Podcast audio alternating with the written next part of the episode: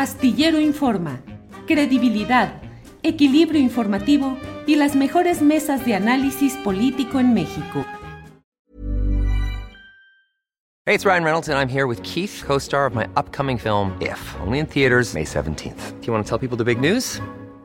All right, I'll do it. Sign up now and you'll get unlimited for $15 a month in six months of Paramount Plus Essential Plan on us. Mintmobile.com slash switch. Upfront payment of $45 equivalent to $15 per month. Unlimited over 40 gigabytes per month. Face lower speeds. Videos at 480p. Active Mint customers by 531.24 get six months of Paramount Plus Essential Plan. Auto renews after six months. Offer ends May 31st, 2024. Separate Paramount Plus registration required. Terms and conditions apply if rated PG. Hiring for your small business? If you're not looking for professionals on LinkedIn, you're looking in the wrong place. That's like looking for your car keys in a fish tank. LinkedIn helps you hire professionals you can't find anywhere else, even those who aren't actively searching for a new job but might be open to the perfect role. In a given month, over 70% of LinkedIn users don't even visit other leading job sites. So start looking in the right place. With LinkedIn, you can hire professionals like a professional. Post your free job on linkedin.com slash people today. Arnoldo Cuellar, Arnoldo, buenas tardes. Hola Julio, ¿qué tal? Muy buenas tardes. ¿Qué, ¿qué tal Arturo? ¿Me escuchan bien? Sí, te escuchamos bien. Ya tengo problemas sí. con la tecnología, ¿eh?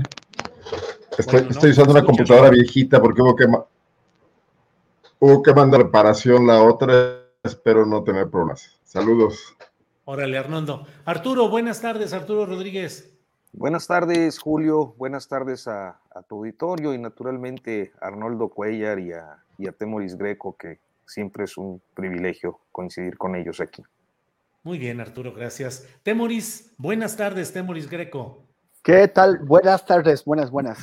Oye, qué, qué grandes entrevistas acabas de, de, tener con Sabina y con Bernardo, qué, qué, qué útiles son.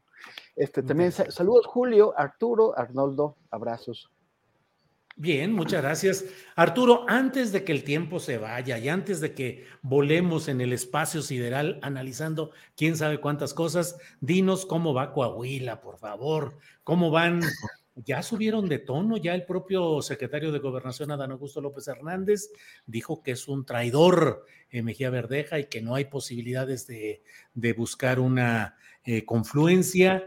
Eh, y en fin, pues parece que el destino se encamina en Coahuila hacia una victoria priista, pero el que conoce del tema eres tú. ¿Qué nos dices, Arturo? Pues sí, coincido totalmente con esa apreciación, Julio. Eh, han sido unas semanas, eh, yo creo que de campañas muy convencionales, eh, sin mayores sobresaltos, acaso alguna, algunos señalamientos que se dieron durante los tres debates que no pasaron a mayores, es decir, no se convirtieron en, eh, temas que resultaran definitivos en, la discusión política de, Coahuila. Y eh, me, parece que, eh, pues como habíamos previsto desde el mes de diciembre y confirmamos en febrero, la fractura de los partidos que pudiéramos agrupar eh, como la oposición local o bien eh, los partidos que suelen ir aliados como parte de la llamada cuarta transformación, eh, terminó o está terminando por cobrar pues una factura, una factura que le pega a quien resultó ganador en las encuestas, que es Armando Guadiana, porque bueno, pues como sabemos el PT eh, no fue en, alianza y postuló a Ricardo Mejía Verdeja y Unidad Democrática de Coahuila, un partido local con, con cierta presencia en los municipios del norte, con una presencia importante sobre todo en Ciudad Acuña, eh, se fue aliado con, con el Partido Verde, de manera que no hubo coalición. Y cuando uno ve eh, más o menos eh, las condiciones de los estudios de opinión o los resultados, pues te das cuenta de que la competitividad de Morena hubiera sido o, o pudiera ser todavía mayor si, eh, es decir, hubiera resultado muy competitivo y prácticamente llevando eh, la oferta política al empate técnico de haber hecho la coalición, porque pues lo que le faltan son unos 15 puntos que son los que concentran el, PT y el Partido Verde UDC. Entonces, pues eh, pareciera que hacia allá se encamina. En días pasados hubo comentarios en, las columnas políticas de que se estaría procurando una declinación de Mejía Verdeja. Yo no he hablado con él, pero lo que sé es que él desde siempre ha dicho que no, eh, que no se iba a bajar de la, de la contienda. Eh, Armando Guadiana lo ha estado buscando, inclusive ayer coincidieron en un evento magisterial y, Guadiana intentó una vez más eh, eh, hablar con él y, convocarlo a una reunión, pero Mejía Verdeja de plano se negó. Entonces, pues creo que ya resulta tarde construir una, una, coalición a estas alturas. Bien, Arturo. Gracias, Arturo. Bueno, se fue, se ha ido, se ha ido nuestro compañero Arnoldo Cuellar, para quien tenía una pregunta sobre Guanajuato, pero ya que se fue, tendremos que buscar otro especialista en Guanajuato. No, seguramente nos dijo que tenía problemas técnicos con la compu. Temoris Greco, ¿cómo ves el tema de eh, las corcholatas, el apoyo de gobernadores, el piso parejo? Ha habido protestas de Marcelo Ebrard, eh, de Ricardo Monreal. Eh, y bueno, pareciera que hay una cargada a favor de Claudia Sheinbaum, de gobernadores y de grupos de las estructuras políticas del poder morenista. ¿Cómo ves el tema, Temoris? Pues me, parece, o sea, sí es evidente que haya esto, eh, eh, se, generó la percepción, con bases, a mí me parece, con fundamentos de que eh, hay una preferencia del presidente por, Claudia Sheinbaum, el hashtag es Claudia, intentaba reforzar esa percepción, pero también lo han hecho eh, otras, otras figuras importantes en Morena, que pues están, o sea, efectivamente Monreal y Ebrard tienen razón cuando se quejan de la, de la cargada, pero ellos sabían, o sea, el, el, tema es cuando, cuando tú entras a un juego en el que sabes cuáles son las reglas, y luego cuando esas reglas no te favorecen, pues entonces ya, ya te quejas. O sea, si, si, si las preferencias del, del, presidente estuvieran a favor de, de, Marcelo o de Ricardo o de Adán Augusto, eh, eh, no se quejarían, o de, o de Noroña. Entonces a mí me parece que, bueno, que, que, que, o sea, que tiene razón, que debería ser parejo el piso, pero que tampoco se hagan patos porque eh, pues sabían que, cómo, cómo iba a estar eso. En, todo caso, ellos supongo que, que también tratarán de, reforzar su presencia y sus, posibilidades, como hemos dicho y dicho ya un montón de veces, en caso de un hipotético descalabro de Claudia que, que, que forzara a, retirar su candidatura, y, o, o también para eh, quedar en mejores condiciones de, de, negociación, para colocarse ellos mismos y a sus, a sus seguidores en, candidaturas o en puestos del, del, gabinete eh, tras, el, tras las elecciones. Bien, Temoris. Arnoldo Cuellar, bienvenido de nueva cuenta. Arnoldo, ¿cómo ves el tema? Todo, bien, ¿Eh? ¿se me escuchan bien? Te escuchamos bien, hasta ahí bien, sí, todo, Arnoldo. Arnoldo, eh, ¿qué opinas del tema de este jaleo y jaloneo entre precandidatos presidenciales de Morena respecto a la cargada de gobernadores a favor de Claudia Sheinbaum, según lo que no dice exactamente con esas palabras Marcelo Ebrard, pero lo sugiere, es decir, y, el propio Ricardo Monreal. ¿Hay cargada de gobernadores a favor de Sheinbaum, Arnoldo? Ah, definitivamente, ¿no? Pero es un fenómeno muy natural en la política mexicana y en la cultura política priista que permea no nada más a Morena, a todos los partidos políticos. Eh, eh, seguramente en Coahuila se vio, eh, Arturo, y se está viendo en Guanajuato un año antes de las elecciones, y se está viendo en el Estado de México. Yo creo que la maestra Delfina ya trae ya varios priistas junto con ella, además de otros partidos, ¿no? pero al final del día está funcionando el plan del presidente. O sea, este, este, esta nueva forma de tapadismo, destapado, desnudo, naked, eh, lo, que está haciendo es que el presidente conserve el margen de maniobra, el poder necesario más allá de los límites temporales en los que normalmente se empezaba a diluir. Eh, mientras las corcholatas estén ocupadas en esto, tratando de ganar eh, presencia en las encuestas, de ganar adeptos, de formar cuadros, de cooptar gobernadores, de quejarse unos de otros, de, etcétera, etcétera. El presidente es el gran árbitro, es el gran decididor. Al final del día, eh, el tema es, pues, bueno, esto, de que se quejó Marcelo, si hay favorita porque hay encuesta. Bueno, en Morena es muy sabido que las encuestas son muy sospechosas, no se conoce la metodología de ninguna.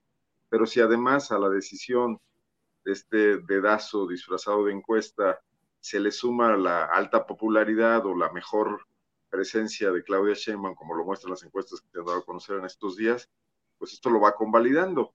No, no está exento de inconformidades que puede que no lleguen a la, a la ruptura, pero en sí el tema es que quien resulte candidato va a depender en mucho y en buena medida del respaldo del presidente lo cual extiende hasta el final su capacidad de maniobra y quizás más allá, independientemente de las declaraciones constantes de que se va a su casa, ¿no? Porque al presidente le preocupa mucho la continuidad de su proyecto. Y, habría que buscar en el cajón, como decía la anécdota aquella famosa que a él mismo le gusta de contar, de, de Porfirio Díaz y el Manco González, habría que buscar al tonto que le crea que, no va a tener presencia, no digamos en la política cortesana, pero sí en la dirección del movimiento que echó a andar, ¿no? Y que tiene objetivos pendientes. Bien, Arnoldo. Arturo, Andrés Manuel López Obrador tendrá obligación histórica de mantener presencia y conducción de su movimiento 4T, aun cuando ya no sea presidente de la República. Yo creo que es la aspiración de, todo presidente y más de un presidente que ha cifrado su presencia. Eh, perdón, pero traigo un cierto regreso que no sé si es mío. Este, a ver, ya, ya, ya. Este, eh, decía que eh, más de un presidente que ha cifrado su presencia como un asunto histórico. O sea, me parece que eh, en diferentes oportunidades eh, lo ha dicho con cierta claridad, en otras lo ha deslizado. La misma idea de la cuarta transformación eh, implica el hecho de comparar con los tres procesos políticos, sociales, armados, revolucionarios históricos, independencia, reforma, revolución, con su propia gestión, que este, claro, pues es algo muy discutible, muy discutible habrá quienes simpaticen con esa idea, habrá quienes pues, decidan tomar perspectiva histórica.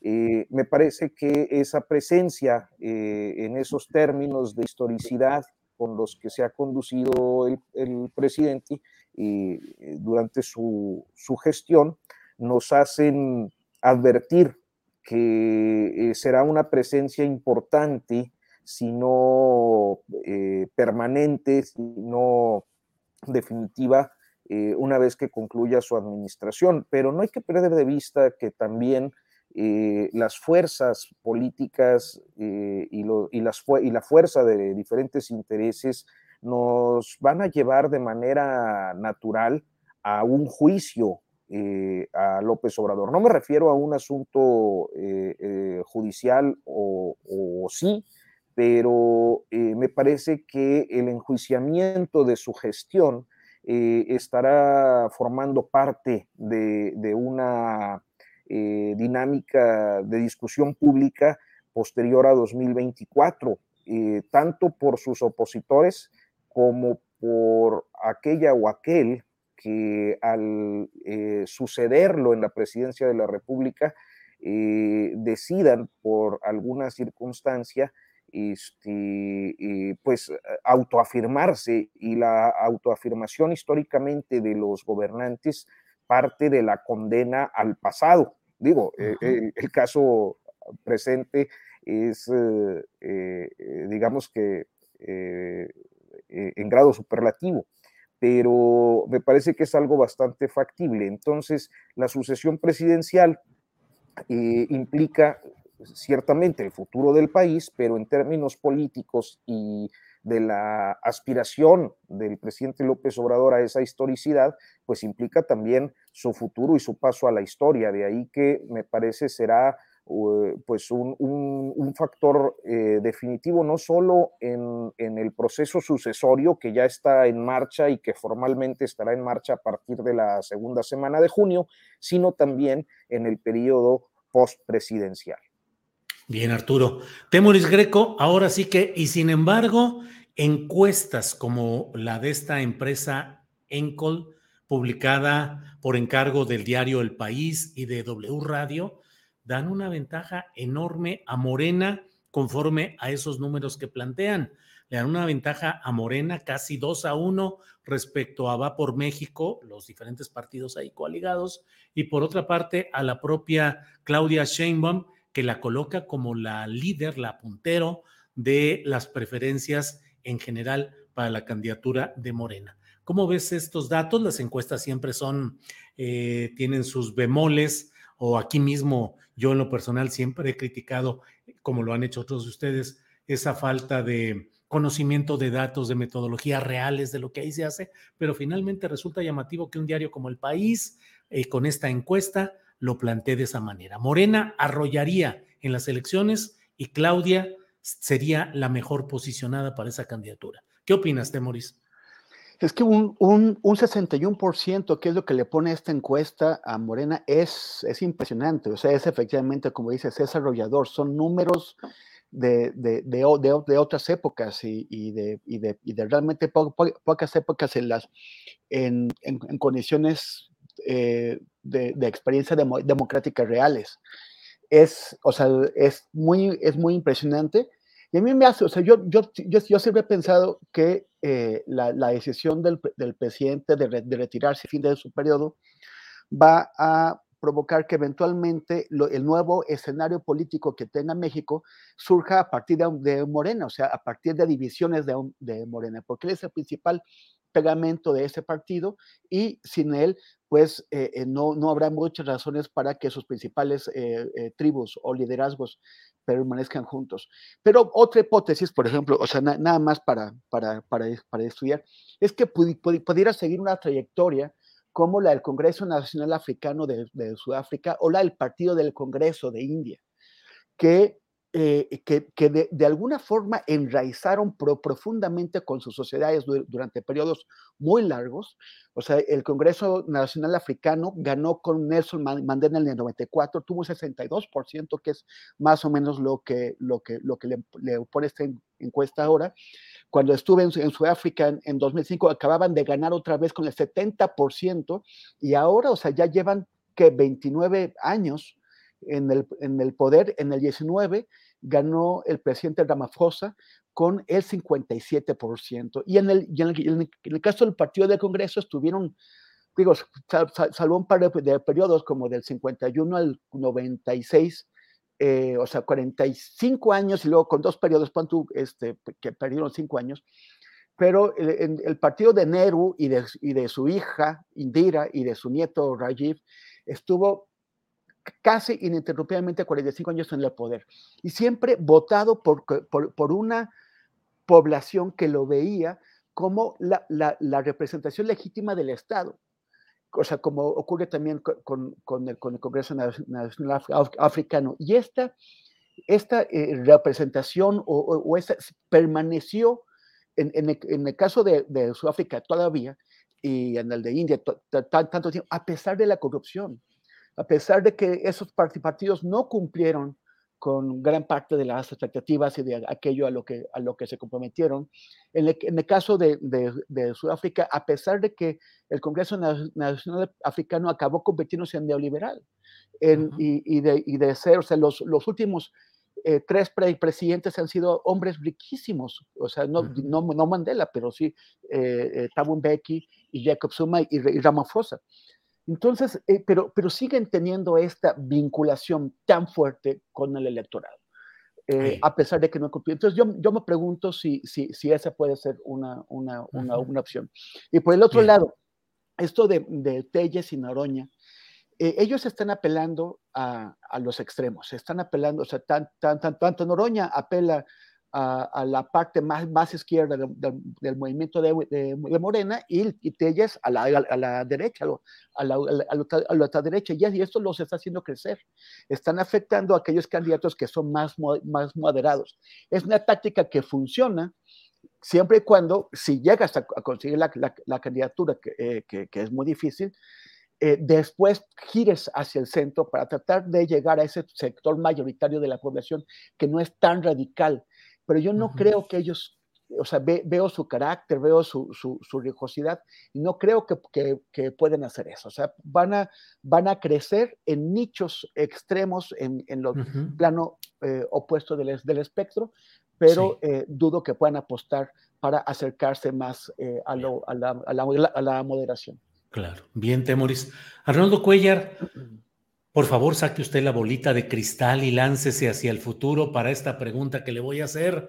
¿Tú crees, Arnoldo, que si Morena gana con desahogo, de manera cómoda, 2024, nos encaminamos a una larga historia de predominio de Morena? No sé si con la misma duración que la del PRI, que es enorme, pero sí cuando menos que si gana cómodamente Morena 2024, se vaya a venir una larga historia de un morenismo en los poderes? Pues mira, no voy a sacar la bola de cristal, pero sí voy a recurrir al, pasado, que es, la historia es la maestra de la vida, ¿no? Decían los clásicos.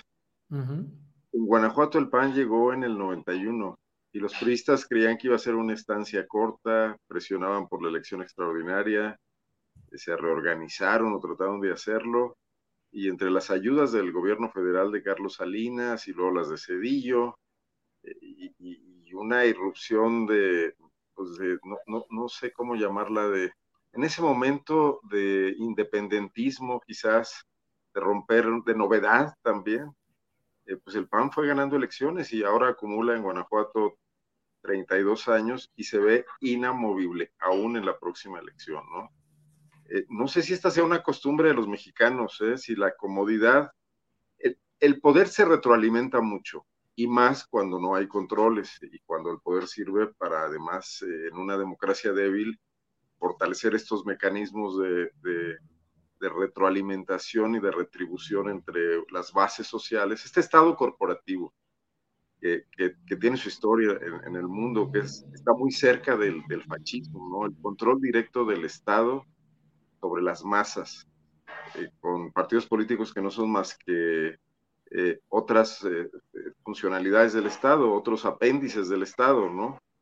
Y a Morena sí le da mucho por ahí y puede ser el inicio de un largo ciclo. Ahora, el 24 tiene que ser resuelto y puede haber decisiones internas y puede haber construcción de movimientos alternativos.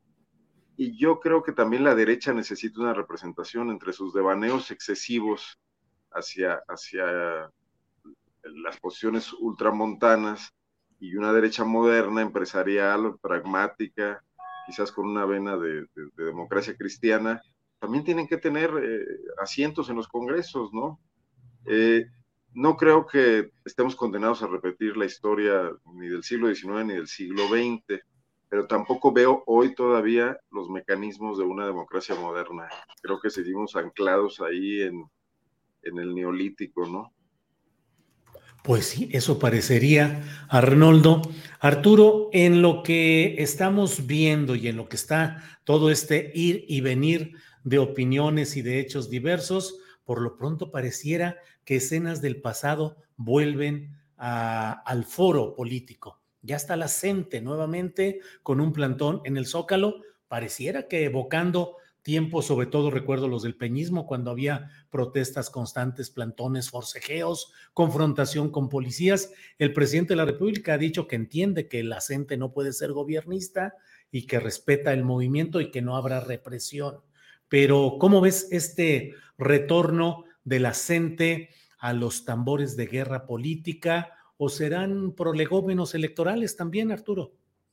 Bueno, nunca, nunca se puede eh, disociar eh, los movimientos sociales de los momentos eh, políticos que vive un país.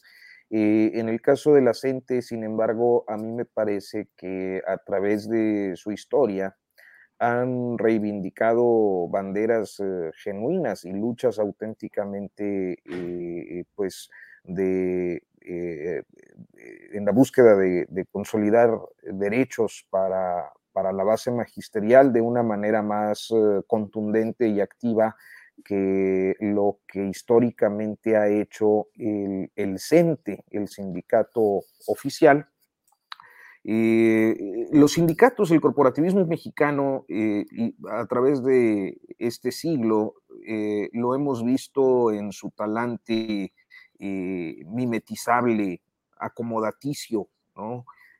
cuando cuando se da la primera alternancia con el triunfo de Vicente Fox, quizás una de las principales aliadas de Vicente Fox, eh, pues fue el Baester Gordillo, en ese tiempo dirigente del, del CENTE, y luego eh, el cierre de sexenio se da con un movimiento eh, que si bien agrupaba diferentes movimientos sociales en el estado de Oaxaca, pues tenía como en un papel protagónico a la sección 22 en el estado de Oaxaca, la CENTE. Y en el caso de Felipe Calderón, pues una vez más su aliada fue el Baester Gordillo, y yo creo que lo hubiera sido eh, en el caso de Peña Nieto, quien sin embargo, pues la metió al bote y se consiguió a un dirigente a modo del cual eh, ya ni su nombre nos queda, un, dirigente que había formado parte del círculo cercano del Oester y que eh, pues actuó siempre de conformidad con los intereses del peñanietismo hasta que llegó 2018 el triunfo de López Obrador y con esto la defenestración de, de esa dirigencia pues charra y la designación de un nuevo charro que para colmo es también paisano, Julio Alfonso Cepeda, Salas, coahuilense, este, quien, eh, pues a diferencia de los otros momentos, pero en concordancia con la idea de que siempre se pliegan a quien está en el poder, se ha convertido en un activo promotor del López Obradorismo más que por un tema de convicciones eh, yo creo que por un tema de pragmatismo político y en la idea de no permitir el, retorno de el Baester por sus reales. En tanto, la CENTE había marcado una alianza desde hace años, quizás desde 2016, poco después de eh, la masacre de Nochixtlán, aquella represión que se dio en Nochixtlán, Oaxaca, por parte de la Gendarmería eh, nacional, este cuerpo élite creado eh, a instancias de eh, pues la, la administración peñanietista, proceso represivo tremendo que estuvo viviendo el magisterio eh, en, Oaxaca, eh, naturalmente en Guerrero, del que no se puede disociar, naturalmente el caso de la desaparición de los muchachos de Ayotzinapa, en el Estado de México, donde hubo dirigentes presos, no solo por acciones eh, relacionadas con su activismo y, sus formas de lucha, sino también con invención de delitos. De manera muy, muy grave eh, en el caso de los liderazgos, eh, pues de por allá de la zona de Texcoco, eh, ahí se me fue el, el este, Chalco, etc. entonces, venimos de esta dualidad o de esta doble vía de participación política. Por una, el sindicalismo oficial, que ha estado siempre aliado a quien está en el poder y que cuando el poder cambia, pues ellos también cambian, se mimetizan, se acomodan. Y por el otro lado, una corriente eh, de izquierdas muy combativa que eh, sin importar quién esté en el gobierno, eh, pues sale a las calles a reclamar sus derechos y me parece que en esta ocasión pues eh, me resultaría muy difícil pensar mal de, la gente, toda vez que hasta el presidente López Obrador, que no es nada dejadito y suele sonarse con todo en una mañanera a quien ose eh, eh, confrontar o, cuestionar o protestar contra su gobierno, ha sido particularmente respetuoso y yo creo que eso se inscribe pues precisamente en la legitimidad de un movimiento social como el magisterial.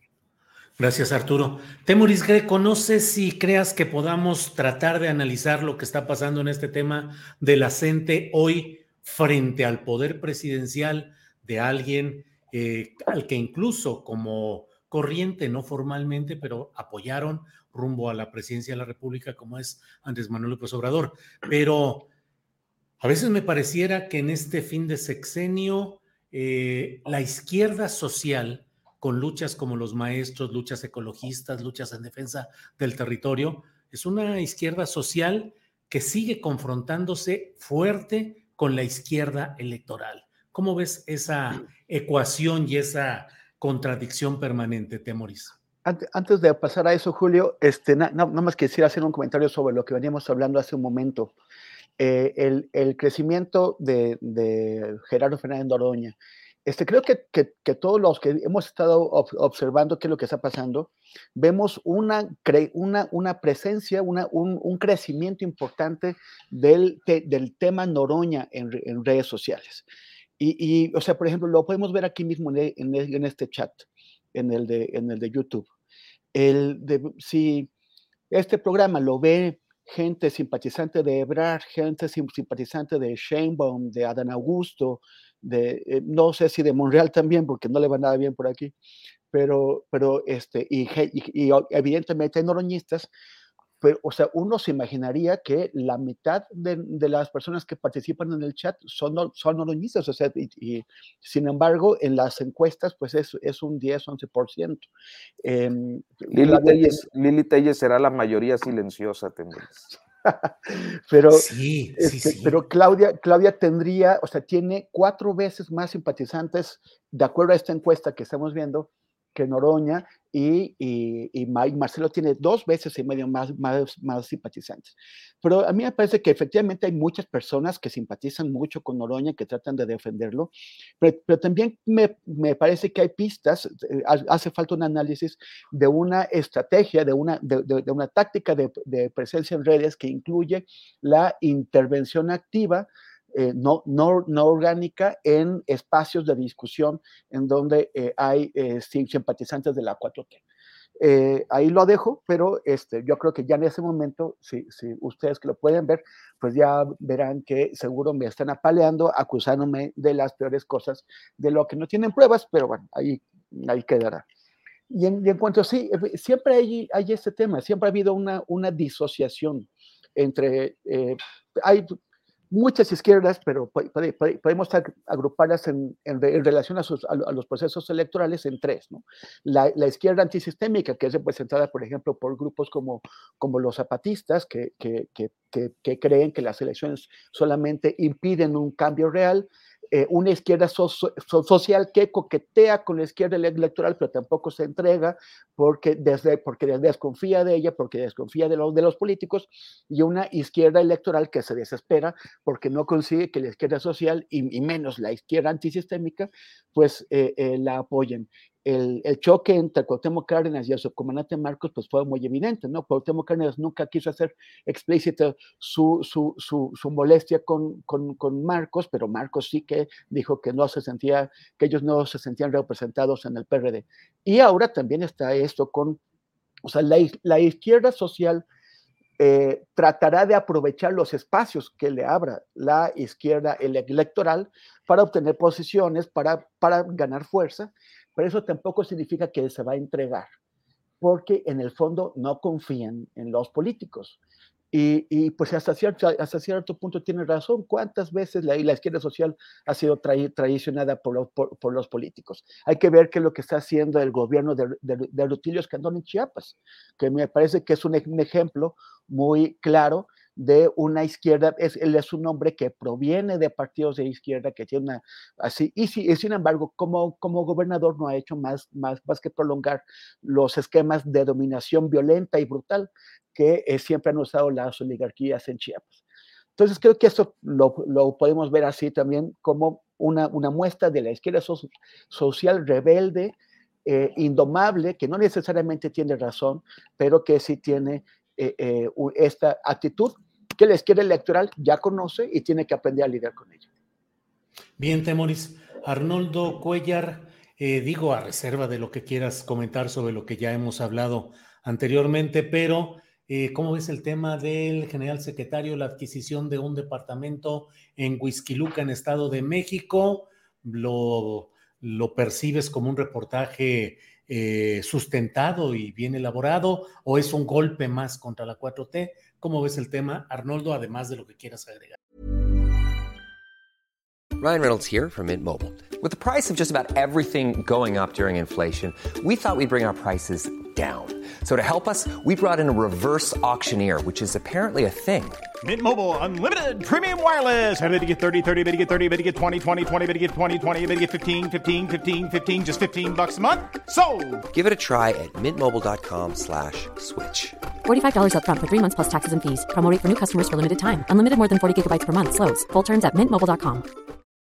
Millions of people have lost weight with personalized plans from Noom, like Evan, who can't stand salads and still lost 50 pounds. salads generally for most people are the easy button, right? For me, that wasn't an option. I never really was a salad guy. That's just not who I am. But Noom worked for me. Get your personalized plan today at Noom.com. Real Noom user compensated to provide their story. In four weeks, the typical Noom user can expect to lose one to two pounds per week. Individual results may vary.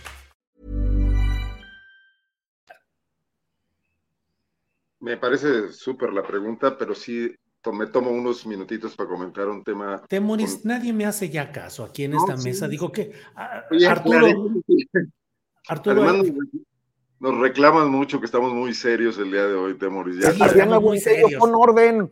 sí, ¿Qué sí, Adriana, ya por? Sí, sí, sí. Adelante, Arnoldo, ¿Qué pasa con esta mesa, caray? El tema del sindicalismo, yo creo que Arturo lo señalaba muy bien, estos líderes que se acomodan con el régimen que sea, pero lo hacen porque primero se acomodaron desde hace mucho tiempo con los patrones a los que eh, les sirven sus sindicatos eh, de manera muy servicial para, para mantener a los trabajadores sojuzgados, eh, sometidos a bajos salarios, sometidos a, a prestaciones escasas, a incumplimiento de términos mínimos de ley, ¿no? De lo cual sacan dinero y aparte explotan las cuotas de los trabajadores y no dan cuentas de ellas. Entonces hay, hay ahí un tema que impide el surgimiento de una izquierda que llamaría yo también, eh, bueno, no propiamente social, pero una izquierda obrera, que no, que no tendría que ser sumamente ideológica, sino únicamente defender sus derechos y elegir a sus dirigentes libremente, algo que en la retórica el presidente ha señalado porque la ley ahora lo permite, pero que en la práctica ha ocurrido como excepción y no como regla. Y ahí sí habría de echarse a andar un movimiento en ese sentido. Yo creo que una reserva muy importante de, de, de, movimiento para una transformación, no sé si la cuarta, no sé cualquier otra, pero que en este país los trabajadores pudieran representar genuinamente sus intereses mediante liderazgos democráticamente electos frente a patrones que han hecho fortunas, entre otras cosas por la mano de obra barata, sí significaría un cambio drástico, en el sentido además que les gusta tanto a los neoliberales, ¿no? De, de no darle a nadie una dádiva, sino de enseñarlo a, a, a, obtener sus propios recursos, que ahorita les son escamoteados por esta doble pinza que hacen, por un lado patrones abusivos y voraces y por el otro lado sindicatos corruptos, ¿no? Bueno, dicho esto, vamos, a, vamos al piso del general. La investigación es una investigación clásica, eh, correctamente hecha y bien apuntalada. Eh, el general le compró un piso a una empresa proveedora, a unas integrantes, a dos hijas de un general que tienen en conjunto familiarmente una empresa que le provee servicios a, la Secretaría de Defensa y que además en ocasiones le queda mal. Son cosas distintas. Puede no quedarle mal, puede quedarle bien. De todas maneras, ahí hay un conflicto de interés. El reportaje de pronto es deliberadamente impreciso porque establece que el piso podría costar entre 30 y 20 millones de pesos, lo cual es una diferencia sustancial entre un millón y 1.5 millones de dólares, y el general solo reportó eh, 9, ¿no? Bueno, ya, ya es menos por el tipo de cambio. Reportó que le costó 9 millones de pesos. Eh, creo que es, es una investigación correcta. Lo que yo diría es, ¿dónde está la novedad? O sea, la novedad está en que hoy es posible investigar al ejército, algo que en este país nunca ha ocurrido. Yo pienso si el ejército de Carlos Salinas de Gortari, si alguna vez Claudio X González, papá o hijo, se plantearon que el ejército en esa época era tan corrupto como lo sigue siendo hasta la fecha y como no se ha logrado ahí establecer ningún tipo de contrapeso, ni de transparencia, ni de manera de acceder a la información, ni de que las auditorías superiores, las contralorías, etcétera, logren actuar de alguna manera. O sea, el, el, el, el tema de la, digamos, moral pública o el respeto a la ley o, o, el cumplimiento de normas mínimas en, en, los contratos de la Secretaría de la Defensa es un gran pendiente de la Cuarta Transformación. Y yo me imagino que con las prisas del presidente por terminar algunos proyectos y esta confianza desmedida en el ejército, es un ejército que ha tenido manga ancha todo el tiempo desde los años si me apuran un poco, desde la Revolución Mexicana, desde que se institucionalizó, desde Carranza, y luego muy organizadamente ya, eh, después con los gobiernos civiles, pues va a hacer lo que sabe hacer. ¿Por qué tendrían que cambiar, no? Pero estas investigaciones surgen hoy, desde luego, forman parte de un entramado de eh, un, un planteamiento definitivamente político. O sea, lo saca el líder de la oposición mexicana en su medio de comunicación, se lo vende a, a, o lo comparte con otros medios de comunicación. Pero lo que no pasa es que esto logre el objetivo político que se trazó. Porque eh, han estado con una estrategia, no sé, me parece un poco excesiva. Sí. Sí, sí, se, se fue sí, un poco sí. la señal. Sí, ya, ahí estás. No, no, no, continúa, no se perdió casi nada. Sí. Porque eh, han errado esta estrategia, porque nadie les cree. O sea, ¿por qué alguien tendría que creerle a, a, a, este, en este nado sincronizado a un medio de comunicación, a una serie de comunicadores que nunca investigaron corrupción hasta ahora, que se prestaron a otro tipo de complicidades y hoy lo hacen?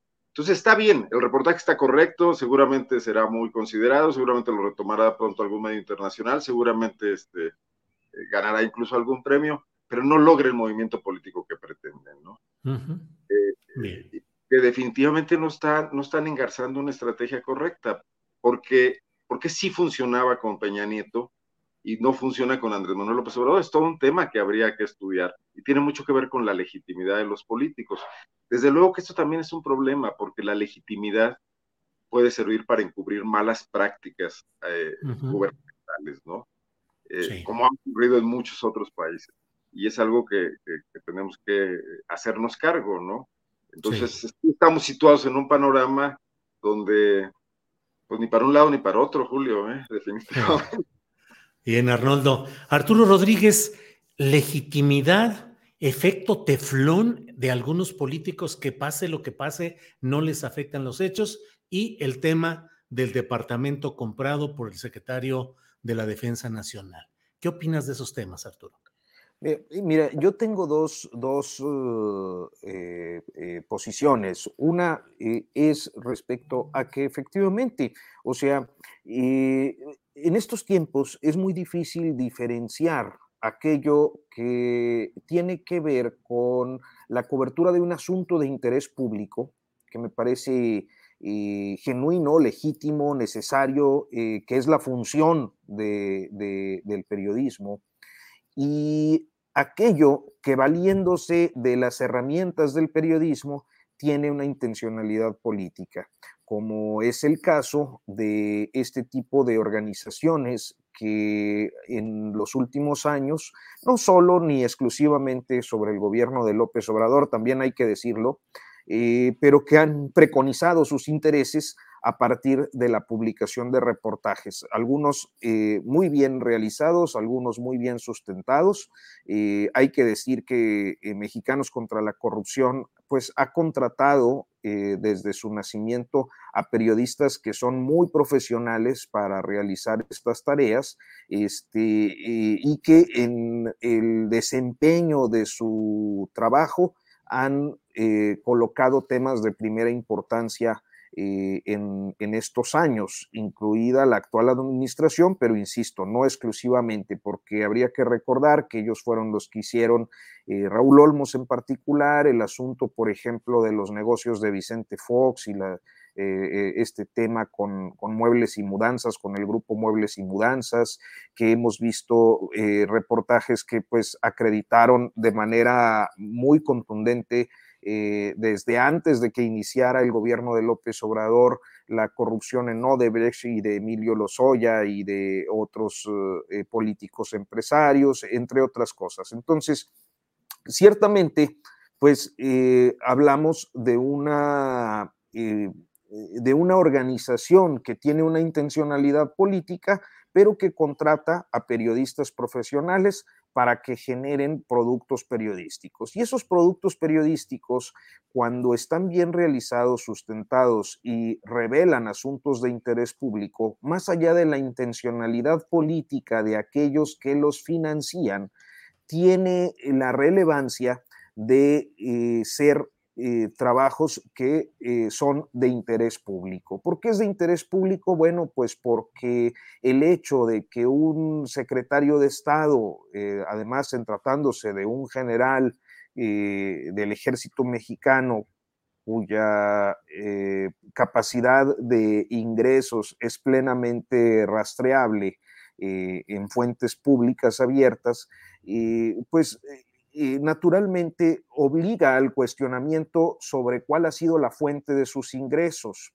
Y, no siendo el único caso, no siendo el caso privativo del general secretario, me parece que eh, tanto él como aquellos que se han visto eh, expuestos, exhibidos a través de un reportaje o de una investigación eh, periodística, sea de mexicanos contra la corrupción o de quien sea, eh, han tenido la gran ventaja de contar con el manto protector del presidente López Obrador, que eh, tiene una altísima credibilidad y un alto grado de confiabilidad para los ciudadanos, de manera que me parece que es un aprovechamiento abusivo, porque para el presidente aquello que se publica y perjudica algo de su administración pareciera que es leído como un ataque al eje de su narrativa, que es el discurso anticorrupción, mientras que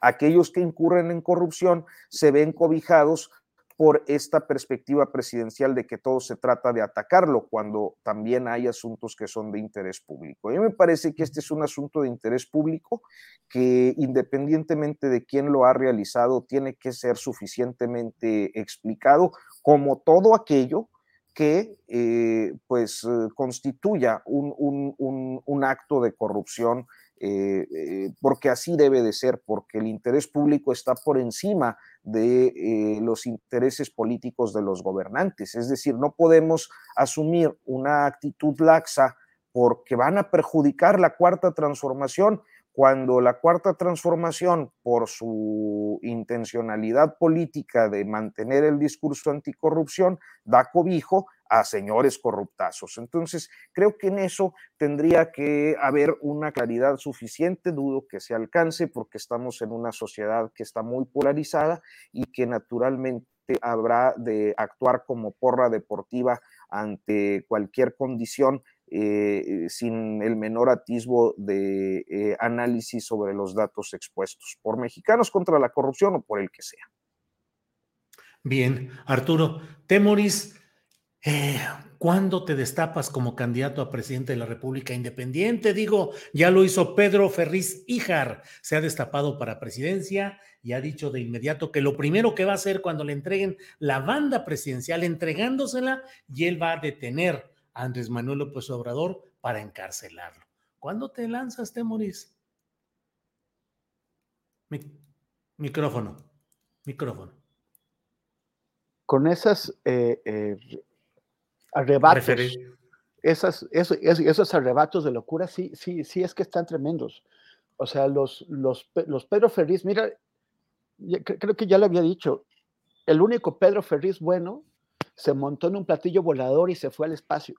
Los, que, los que se quedaron aquí están locos de, remate. Pedro Feliz de Con hablando abiertamente de, dar un golpe de, Estado. Yo he expresado que no creo en la teoría de que se prepare un golpe de, Estado, menos cuando estamos a punto de, acabar sexenio, pero, pero, pero de que hay algunos locuaces por ahí, como los de Frena o, Pedro Feliz de Con, pues sí.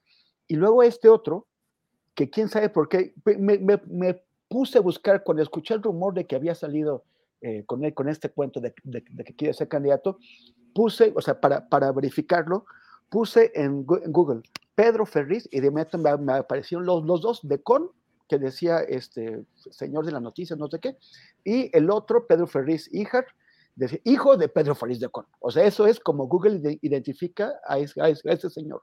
No tiene un mérito.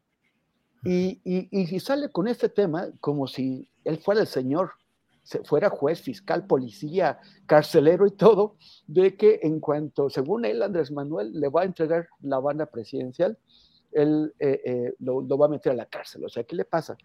el, es, es, es, absurdo. Y, y yo, yo, yo, no creo, porque te escuché comentar, Julio, que tú pensabas que, que, que a él le, beneficia que, que, hablemos de él. Yo no creo eso de que, que hablen de ti, aunque hablen mal, pero que hablen. Eh, a veces puede funcionar, pero no creo que sea una ley. En, ese caso, eh, me parece evidente que se pone en ridículo, en ridículo fatal. Y, y, y, es así como que, o sea, es como para que todo el mundo se burle de él. Una cosa es que hablen mal de ti, pero con algún tipo de respeto, o sea, que te tomen en serio. Y otra cosa es que, que todas las redes se, se, burlen. Esto es, es, un, es, un, es, un, cotorreo. Y nada, nada más un comentario. Estoy muy, de acuerdo con lo que dijo Arturo hace un momento, muy de acuerdo en todo lo que dijo. Este, nada más, mi querida, no lo tengo que hacer una precisión. No, no, no se investiga al ejército en ese sexenio. O sea, mira el caso Ayotzinapa, el presidente ha insistido, insistido, insistido, lo ha dicho en todos los, tonos que abran los archivos para castigar crímenes cometidos el sexenio pasado. Nada de ese sexenio y no lo han hecho. Y, tumbaron las órdenes de aprehensión contra, contra generales y otros oficiales y han hecho todo. E, e, esta investigación no, no es una investigación del ejército, es una, es una investigación sobre las operaciones eh, civiles de un señor que, que, es, que es un general, sí, pero eh, es una investigación hecha en, en archivos civiles. No, no, no es que hayan logrado que el ejército les dijera, este, por ejemplo, cómo se construyó el crédito que le dieron para comprar ese departamento y todo. El, cuando hay gente que dice que no estamos viviendo una militarización, y que no, y que no tiene por qué haber consecuencias negativas de la, de la militarización. Esta es una. O sea, el, el hecho de que, de, que el presidente no haya querido tocar el tema ni lunes ni martes en la mañanera, cuando es un tema grave, es, o sea, eh, no, no, es el reportaje de, los chocolates de los hijos de AMLO, es un, es, un, es un reportaje documentado. Y el hecho de que no haya querido eh, tocarlo y de que tal vez estén apostando a que se diluya el asunto, llegue otra cosa y nos distraiga. Eh, o sea, de que, de que se cancelen las órdenes de aprehensión sobre el caso Yotzinapa, de que, de que, de que siga prevaleciendo, ya van a ser cinco años de que el presidente se comprometió con las madres y los padres a resolver el caso Yotzinapa y todavía no, no tenemos, estamos lejos de eso, está estancado el, el, tema. Este, hay, o sea, las consecuencias de apostarle la protección de tu legado al ejército, de, tus grandes proyectos, de, hasta de la lucha contra la corrupción, es que acabas tolerando o, protegiendo eh, la, la, corrupción del ejército y los abusos del ejército. Y acabas convirtiéndote en garante de la impunidad del ejército. Esa es una nada más de las consecuencias de la militarización. Bien, Temoris. Bueno, pues estamos ya en la parte final del programa, Arnoldo Cuellar, así es que por favor, postrecito, Arnoldo Cuellar. Bueno, digo, coincido también con lo que dice Temoris y antes había dicho Arturo.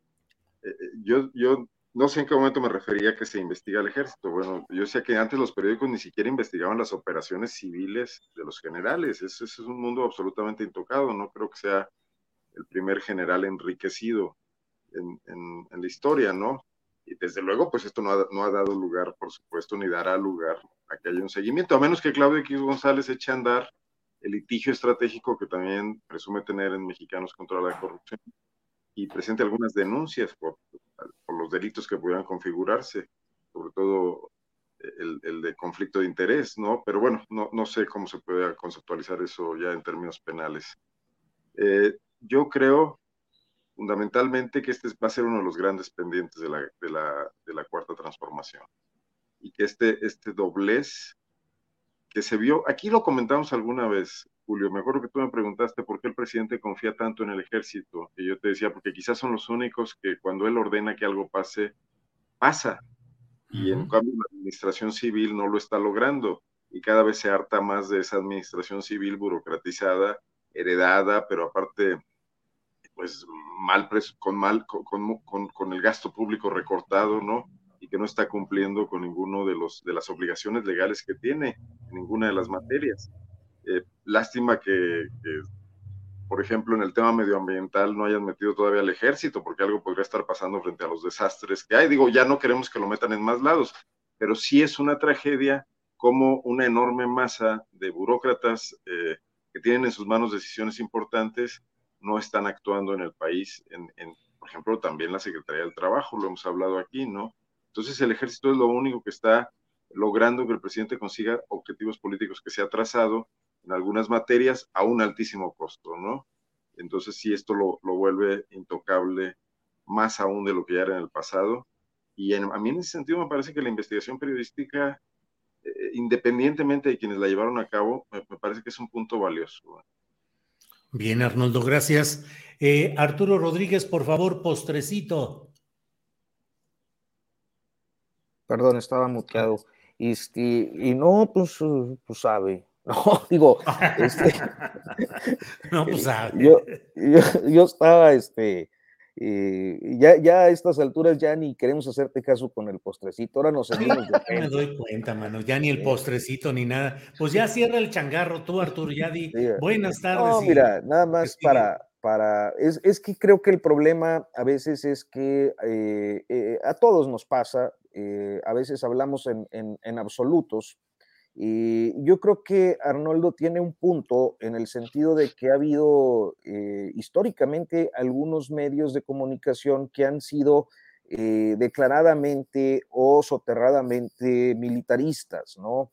El caso del Excelsior en particular bajo la tenencia de, de Olegario Vázquez Raña, que además es proveedor de, o ha sido proveedor de la Secretaría de la Defensa, pues me parece muy claro, un medio de comunicación eh, eh, que es eh, cercano y con muchos intereses dentro de la defensa, de manera que pues no, no, no toca los casos o, situaciones que pudieran presentarse en esa, en esa dependencia así como en el ejército mexicano.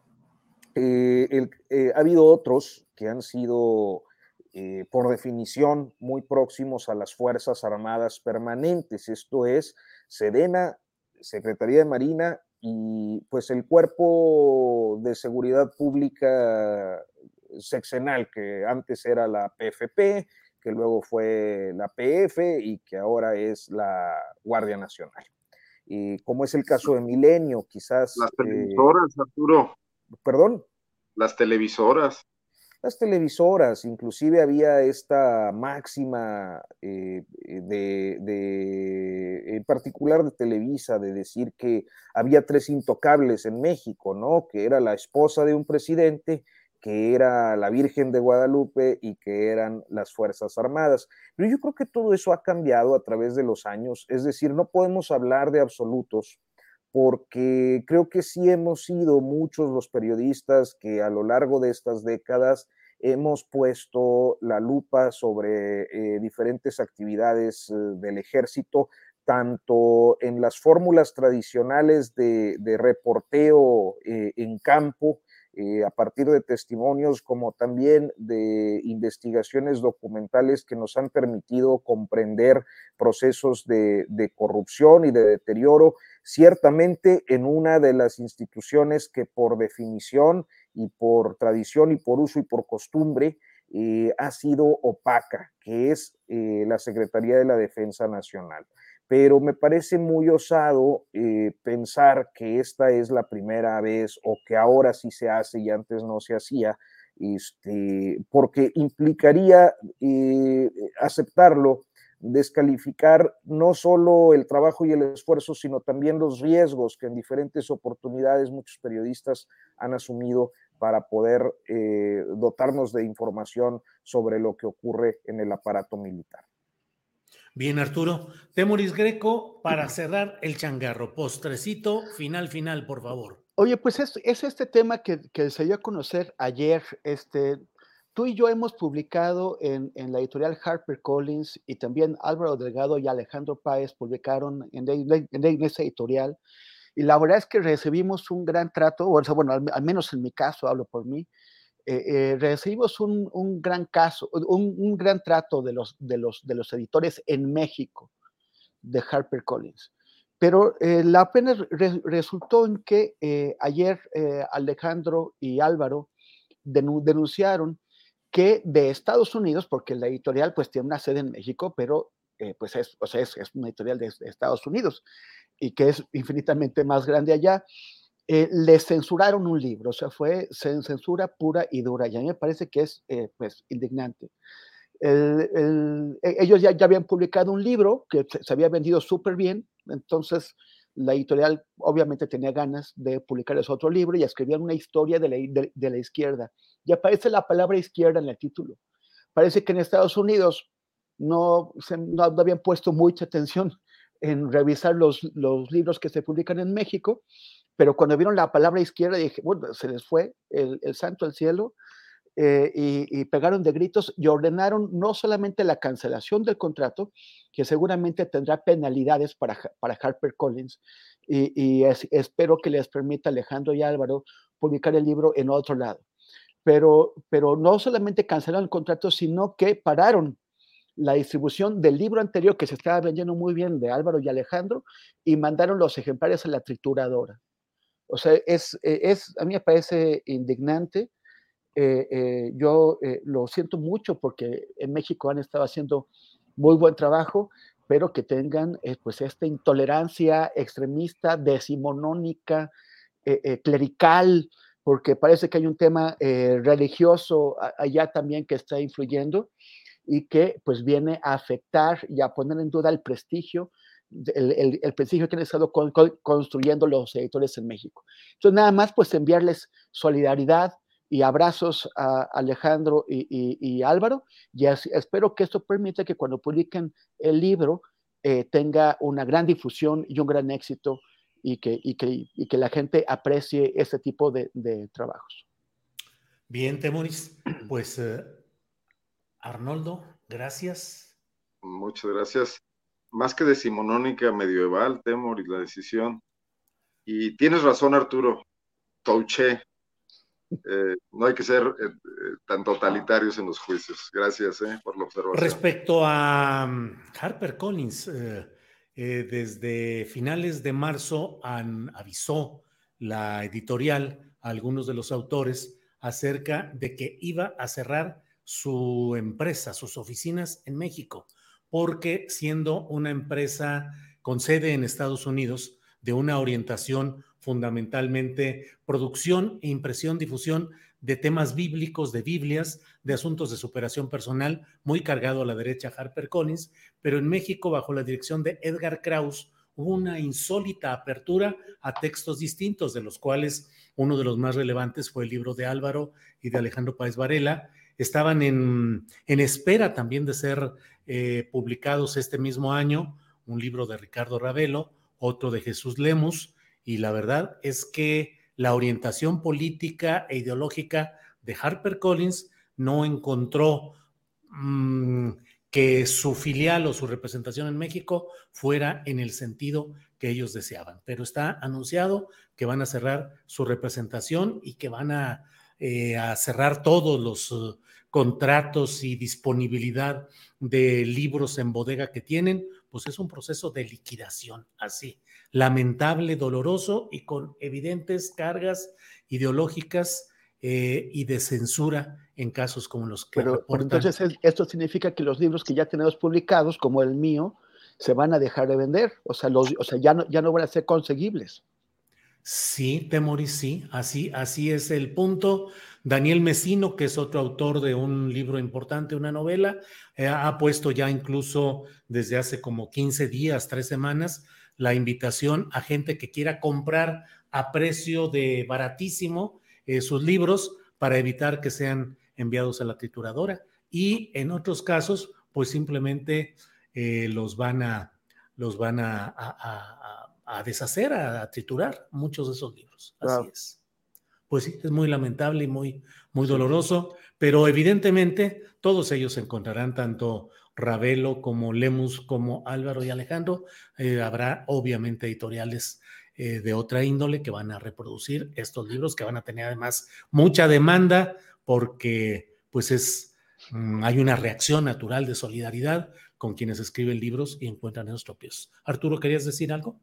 Sí, nada más eh, hacer la observación. Harper Collins eh, es una editorial que efectivamente tiene contenidos eh, bíblicos, principalmente muy conservadores, como corresponde a, a una orientación religiosa y protestante, como, como es el caso.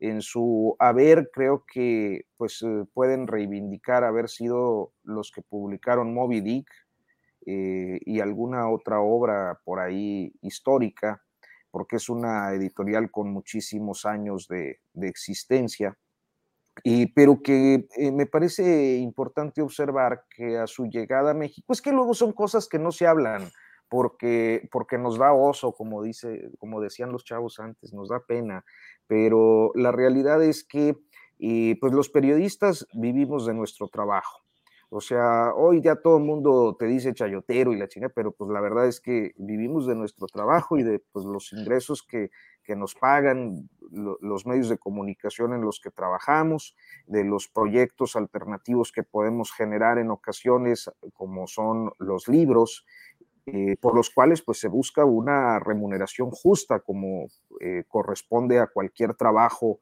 de vengado. Y, me parece que la aparición de Harper Collins es una opinión, no me quiero extender demasiado, aunque ya lo estoy haciendo, y es que Harper Collins llegó con una oferta más competitiva que la de otras editoriales a México. y esto eh, prendió las alertas, eh, inclusive en las grandes editoriales, porque algunos de sus autores con buenas eh, ventas de libros, empezaron a firmar con, Harper Collins. Este, y creo que lo que menos nos esperábamos es que ante los éxitos en ventas que se habían generado durante este par de años que ha estado operando en México, e, efectivamente, a, partir de la dirección de un editor que, y, escritor que me parece eh, que merece el mayor de los respetos, yo no, no tendría nada que decir sobre, sobre él, Edgar Krause, y, creo que se había convertido en una alternativa eh, que hoy vemos pues eh, por eh, la misma, con más en el mismo éxito de algunos de sus autores, más progresistas o cargados a las izquierdas o definidos como, como periodistas o autores de izquierda, este, y la editorial decide cerrar y, me parece eh, pues que es eh, lamentable, por una parte, observar que una editorial eh, se maneja así, por otra, que estemos ante un caso que pudiera implicar censura.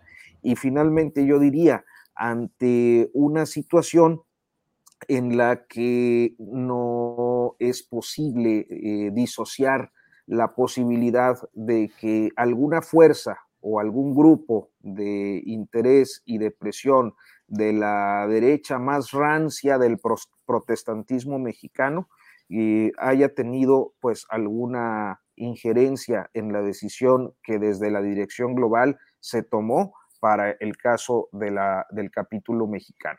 Así que bueno, era eso.